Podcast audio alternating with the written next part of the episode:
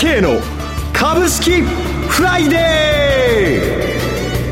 ー。この番組はアセットマネジメント朝倉の提供でお送りします。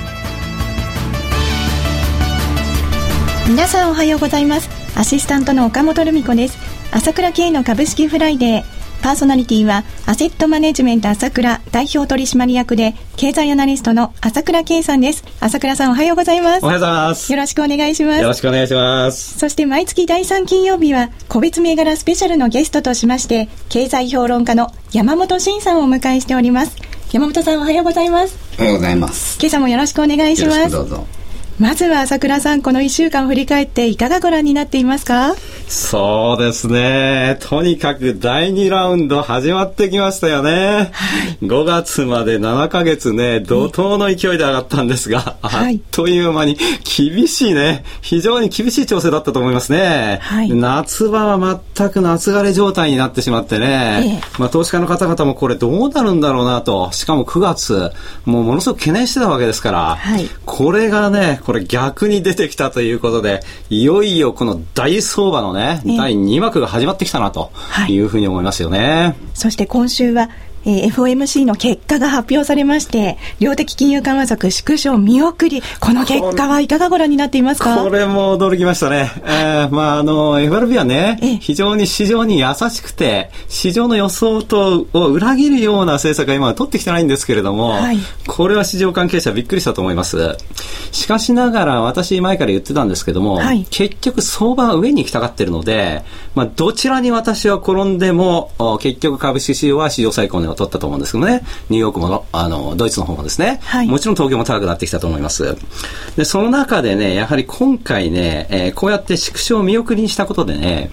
新興国の株が戻ってきた。それから新興国の為替が戻ってきた。それから日本も金利が安く低くなってきたと、はい、この辺がまた株式市場に追い風になるということで、まあ、ますます秋きそうは盛り上がってくるかなという感じになってきたかと思いますね。はいそれでねやっぱり東京オリンピックが決まったことで、ええ。円円相場ですね、はい、円とそれからこのアベノミクス、はい、これがやっぱ一つのねなんていうんですかね、えー、起爆剤になってるのも間違いないんですよ。これで東京が決まらなかったらここまで世界的に相場戻ってないと思うんですね。そうですか、えー、ちょっと詳しいことはなかなか言えないですけど、時間がないんで。はい。それではお知らせを挟みまして、山本さんに個別銘柄スペシャルを題してお送りします。株式投資に答えがある。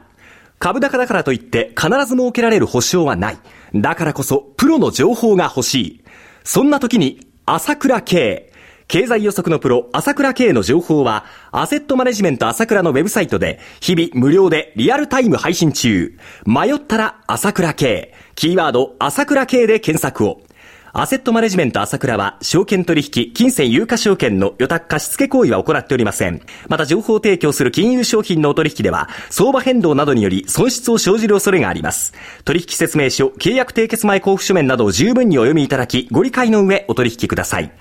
金融商品仲介業者登録、関東財務局長、金仲第605号。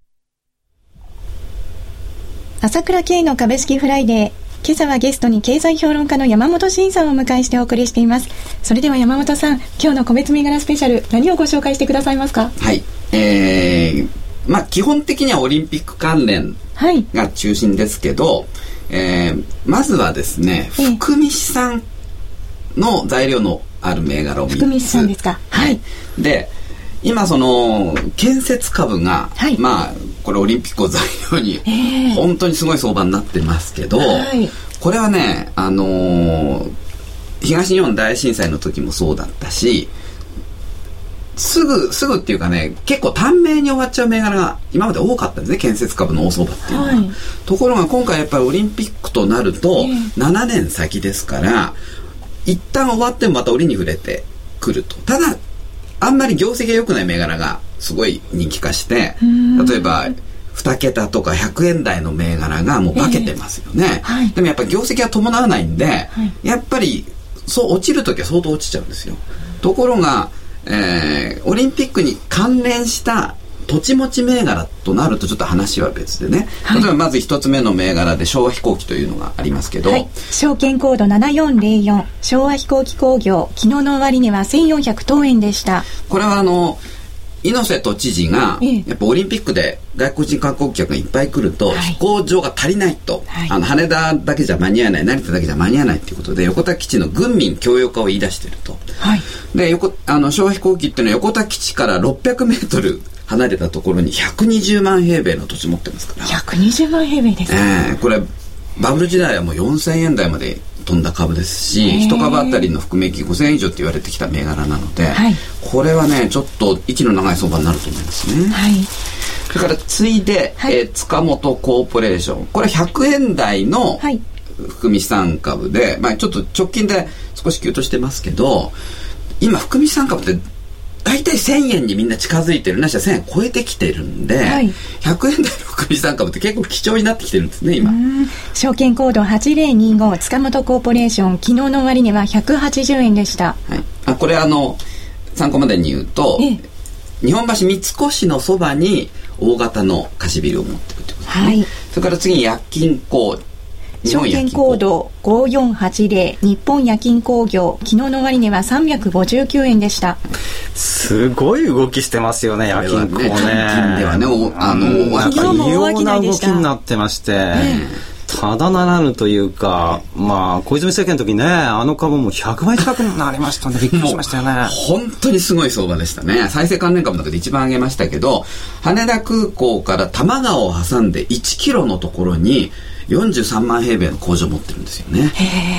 これ今国家戦略特区にね指定されそうな地域ですので、はい、これかなりこれも駅の相場長い相場になると思いますね。なんだか相場の匂いがしますね。はいそれでは CM の後も引き続き注目銘柄につきまして山本さんにお話を伺います。今、朝倉慶が熱い。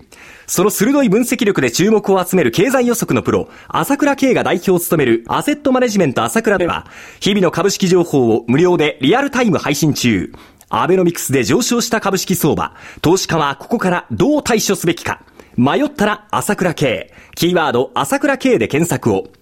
アセットマネジメント朝倉は、証券取引、金銭有価証券の予託貸付行為は行っておりません。また、情報提供する金融商品のお取引では、相場変動などにより損失を生じる恐れがあります。取引説明書、契約締結前交付書面など十分にお読みいただき、ご理解の上お取引ください。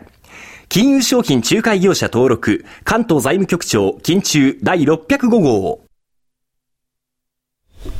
山本さん、続いての注目銘柄は何でしょうか？ああの、次はノンバンクなんですけど、はい、ちょっとさっきの含み資産株を補足しますとね、はい、今やっぱりこれオリンピックが決まったっていうことでアベノミクス第2幕が始まってると思うんですね、はい、なので基本に帰ってアベノミクスのもう一丁目一番地ってデフレ脱却ですからそうするとやっぱり不動産とかいわゆる円現金を持ってると一番インフレでやられますから不動産株とかこう含み資産株とか土地持ち企業に回帰してくると思うんですね。だこれはねやっぱり安倍政権が続く限り何度も蒸し返されるんでこれはあのちょっと上がったからといってすぐ売っちゃうっていうかね。それよりもまあ少し現物であれば長く持ってて化けるの待とうっていうスタンスでもいいと思うんですよね。なるほど。はい。はい、でそのもう一つの方のノンバンクですけどノンバンク関連、はい、はい、よろしくお願いします。はい、でまずはアイフルで、はい、実はこれも去年の10月に僕は150円ぐらいから取り上げていって、はい、1600円台まで10倍になったんですけど、えー、ちょっと今回の5月以降の調整局面で、まあ、半値ぐらいになりましてね。で、今、調整一循環が出てきて、今出直ってるっていう状態ですね。はい。証券コード8515アイフル、昨日の終値は1000飛び20円でした。はい。で、次に、えー、アプラスフィナンシャル。これ、大小一部から、えー、東証一部に、まあ、市場投稿でね、はい、えー、指定外になった銘柄ですけど、これもですね、動く時はものすごい動くんですね。はい、あの非常に出回ってる株数が非常に少ないもんですから、ほとんどをその親会社が持ってますからね。動き動き出すともうあっという間に急進してしまうっていう、まあ動きの値動きの修正がある株ですね。だからやっぱりこの今ノンバンク株が少し同意づいてきましたんで、ちょっと安いところはえー、拾っていくと面白いかもしれませんね。はい。で、次に E ギャランティーですけど、はい、これもですね、ちょっと、えー、ばもう一度は化けた銘柄でして、まあ、高値から半値以下に、えー、下がった銘柄なんですが、基本的にはその中小企業の売掛金の保証をする会社でして今安倍政権っていうのは個人保証を見直してね、えー、融資に対する個人保証を無効化しましょう。特に連帯保証を無効化しましょうっていう法改正を今準備してますと、はい、でそうなるとちょっとここが手掛けている、えー、この売掛金の保証ですとか、はい、えー、それから融資に対する保証なんかもこれやりそうなので、えー、少し、えー、ちょっとビジネスチャンスが広がるかなと見てます。はい、証券コード8589アプラスフィナンシャルは昨日の終値は176円。そして今お話しいただきました証券コード 8771E ギャランティーは昨日の終値は2289円でした。はい、ノンバンク関連ということで、アイフル、アプラスフィナンシャル、E ギャランティーを取り上げていただいておりますが、あのー、やっぱりね、今、このオリンピックが決まってからというもの、はい、まあ、建設株が暴騰して、で、その後、まあ、周辺銘柄ですね、えー、上がってきて、で、直近で輸出関連株もなんかもどいついてますから、はい、やっぱりその、5月までのアベノミクス第1幕でね、急騰した銘柄、の中から調整十分な銘柄からねどんどんどんどん次の相場が始まってきてますから、はい、やっぱり第1幕で活躍した株が、まあ、リバイバルで、また第2幕始まると思いますよ。うん。だその点で言うとさっきの福見資産不動産株なんかも、まあ今例えば三井不動産なんかももう年初レータ金まであとちょっとまでね、はい、あともう5%ぐらいまで来てますからえー、不動産株だとか不動産株も上げてますよね、えー、このノンバンク株って中心でしたからね、えー、第一幕の、はい、えー、この同意づいてきたところちょっと打診買いする局面かなと思いますよ、はいさあ山本さんにお話しいただいていますがさて番組もそろそろお時間が迫ってまいりました。今日の注目銘柄をもう一度お伝えしますと証券コード7404昭和飛行機工業8025塚本コーポレーション5480日本夜勤工業8515アイフル8589アプラスフィナンシャル8771 E ギャランティの6銘柄でした。今朝のゲストは経済評論家の山本慎さん。パーソナリティはアセットマネジメント朝倉代表取締役で経済アナリストの朝倉圭さんでしたお二方ともどうもありがとうございました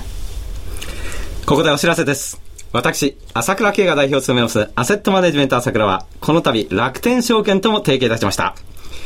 今後、SBI 証券、楽天証券への口座開設業務を行っていきます。私どものホームページから両証券会社の口座を作っていただきますと、週2回、無料で、銘柄情報を提供するサービスがあります。ぜひご利用ください。それでは今日は週末金曜日、頑張っていきましょうこの番組は、アセットマネジメント朝倉の提供でお送りしました最終的な投資判断は皆様ご自身でなさってください